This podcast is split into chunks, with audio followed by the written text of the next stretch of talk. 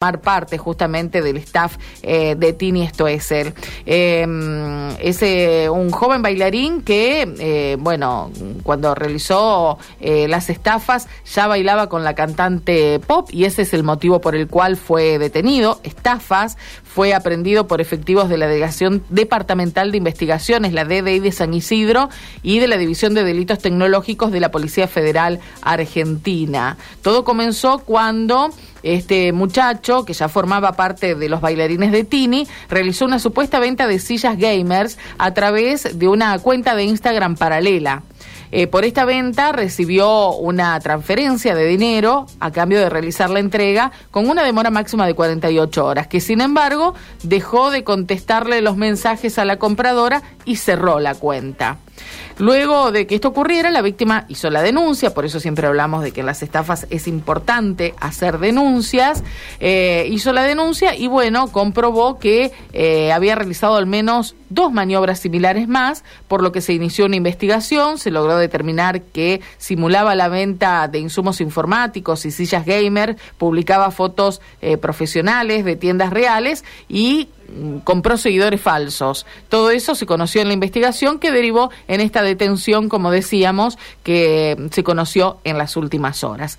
Damos vuelta a la página para hablar de algo que fue noticia en el día de ayer, cuando nos enterábamos que dos, dos autos impactaron en la ruta 104 en la República Oriental del Uruguay con argentinos que eh, iban en uno de los autos, incluso creo que el segundo conductor, el del segundo vehículo, también era un argentino. Después supimos que una de las jóvenes fallecidas, una mujer de 26 años, oriunda de San Justo, la localidad santafesina de San Justo, eh, había estado viviendo largo tiempo aquí en la ciudad de Santa Fe, últimamente estaba en Buenos Aires, modelo, la chica era una de las víctimas. Marcelo Palles es periodista de Uruguay y seguramente tendrá más información para eh, tratar de redondear esto que conocíamos en el día de ayer. Marcelo, gracias por atendernos. Aquí Karina, buen día.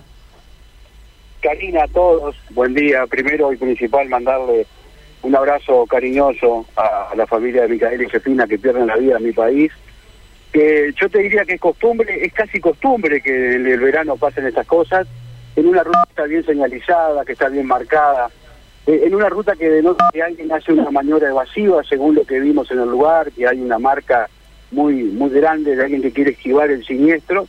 Bueno, el relato es que dos chicas extremadamente jóvenes, creo que también dedicadas al modelaje o dedicadas a, hacer influencia a través de redes sociales, pierden la vida. Hoy el caso toma otro rumbo porque lo más importante es ver cómo le da la espirometría al chofer del Ford K eh, recordemos que la Volkswagen Nibia eh, es la que... El impacto fue tremendo, había nueve personas involucradas en, el siniestro, que estaban dentro de los coches, un lugar que está marcado con 45 kilómetros de, la mayoría del límite, realmente tristísimo. Hoy amanecimos en la radio contando dos pérdidas humanas más en Colonia, Ruta 12. Realmente en Uruguay en verano es tremendo, eh, lo que decías, Marcelo, es la espirometría al, al chofer que sobrevivió del otro vehículo. Sí, sí, sí. Eso va a determinar, porque nos relataban fuera de micrófonos los chicos de policía científica que hay un coche que no, no está bien claro porque no, que haga maniobra evasiva. Recordemos que es un choque de frente. Alguien se cruzó de carril. Contra el otro. Claro. Alguien se cruzó de carril. Y aparentemente serían las chicas las que tienden a querer evitar y bueno, es un golpe fuertísimo. Bueno, Bomberos tuvo rato largo para tratar de, eh, rompiendo el coche para sacar personas atrapadas. También hay, hay eh, en la carpeta hay gente que vio, eh, automovilistas que vieron, pero bueno, no, no llegamos a eso, tal vez llegaremos en horas más tarde para ver y echar un poco de luz, ¿no? Porque es tremendo tener que contarles a las familias que hay dos personas que vienen a vacacionar y que pierden la vida arriba de una ruta. No, no, terrible. Y bueno, como vos decías, lamentablemente sucede todos los años. En las fotografías está muy claro de que hay doble eh, línea amarilla central, por lo cual estaba eh, prohibido o está prohibido en ese lugar el sobrepaso, pero evidentemente algo sucedió, algo hizo que esta maniobra terminara de esa manera, ¿no? Es bueno aprovechar el, aire de ustedes. Eh, Uruguay en este momento está teniendo eh, unos radares móviles que no se saben la ubicación, que está bien que no se sepan, un poco para controlar los límites de velocidad. Cuando nos ponen imperativamente al límite, recordemos que sobre ruta interbalnearia, la ruta que une Montevideo con Punta del Este, que está colmada de gente, ahí hay muchos radares de velocidad donde la gente, automovilistas, han aprendido a bajar el límite. Ahora, si vemos el cartel que nos dice que es 45 la máxima, no lo respetamos.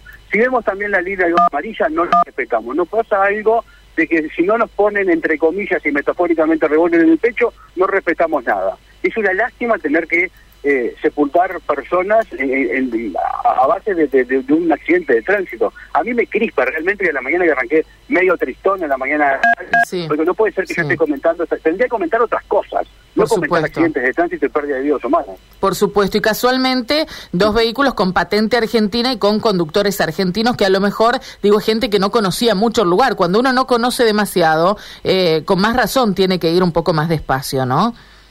Eso, eso me lo relataba la gente del, del gobierno de Maldonado, eso pasa mucho en las curvas, cuando venís, entre comillas, tonteando, divirtiéndote, soñando que, soñando que vas a hacer un asado, que vas a ir a la noche al boliche, eso pasa dentro de un coche de verano, pero si no conoces los, si no mantenés los límites de velocidad, tendés a que la curva que no la conoces, que no la transitas comúnmente, pasen estas cosas. Ojalá la gente de Científica H. Luz un poco para tranquilidad de todos y para ver qué realmente pasó, porque el choque de frente fue fuertísimo en un lugar, como bien decías tú, de línea doble amarilla, donde no debería haber pasado absolutamente nada. Marcelo, eh, sabemos que las dos personas fallecidas son argentinas. ¿Había otras dos ocupantes en ese mismo vehículo también argentinas? Sí, y en este momento hay dos, que no, no sé los nombres, no los tengo, que están eh, heridos ayer el pronóstico era de grave, no sé cómo, hoy no vi el departamento, pero eh, estaba en una situación no de muy riesgo, de, mucho riesgo de vida, pero sí eh, jodido, por llamarlo de alguna forma. Sí, sí, sí. Nicolás Roca, el conductor del otro vehículo, con ocupantes eh, argentinos o uruguayos. Argentinos. Todos, argentinos, todos argentinos. Bueno, lamentamos muchísimo, esperemos que esto haga reaccionar porque viste estas cosas tan crueles y cuando uno ve las imágenes de cómo quedaron los vehículos y de cómo se truncó la vida de estas dos mujeres tan jóvenes. Se te la piel, se te la piel. Es tremendo. es tremendo. Es tremendo. Ojalá sirva para, para tomar conciencia, para hacer tomar conciencia, ¿no? Sí. Marcelo, ¿cómo...? Como comunicadores tenemos tenemos que hablar de eso. Sí. Hay que hablar de esas cosas. ¿Viste? No, no barrer debajo de la alfombra. Algunos no tildarán, ah, hablen, no, hay que hablar de eso porque... Eh, cambiándole la postura a un conductor que baje un poco la velocidad, que esté más atento, que no esté atento al teléfono, que no ingiera bebidas alcohólicas, que no consuma nada, que respete y se cuide él y cuide a los demás. Porque cuando estás adentro de un vehículo tenés que cuidar los que vienen contigo y los que están afuera del auto. Totalmente de acuerdo. Marcelo, ¿cómo está la temporada? Damos vuelta un poquito a la página para terminar un poco mejor la nota. Contanos cómo observan la temporada, la, la presencia de argentinos, que me parece que por lo menos aquí sorprende eh, positivamente, ¿no? En el sentido de que son más los que están viajando a Uruguay que los que se suponía. Sí, vamos a cambiar el ADN de la nota. Está divino, está explotado los operadores turísticos están felices, no hay espacio, no hay casas que alquilar, los restaurantes están a tope. Después dijera el intendente Antía de Maldonado, después hay algunos que cobran la milanesa un poco más. Pero realmente es una temporada fantástica después de la gran pesadilla del, del COVID, que fue tremendo, que hubo gente que perdió sus emprendimientos, operadores turísticos que les fue muy mal, pero está divino. La temporada está tremenda, realmente. Y ahora en este momento tengo más de 30 grados. Bueno, además eso, claro, el, el, clima que está favoreciendo muchísimo, ¿no? Con temperaturas que son poco habituales en tanto la costa argentina como la costa uruguaya y, va para largo, pareciera este calorcito. Y gracias a Dios, los espero por acá y prendemos el fuego. bueno, acá en Uruguay. prenda nomás que nosotros llevamos el vino y la ensalada. qué lindo, qué lindo. Gracias, Marcelo. Te agradezco muchísimo por el informe. Un abrazo. Gracias, ¿eh? Siempre a la orden.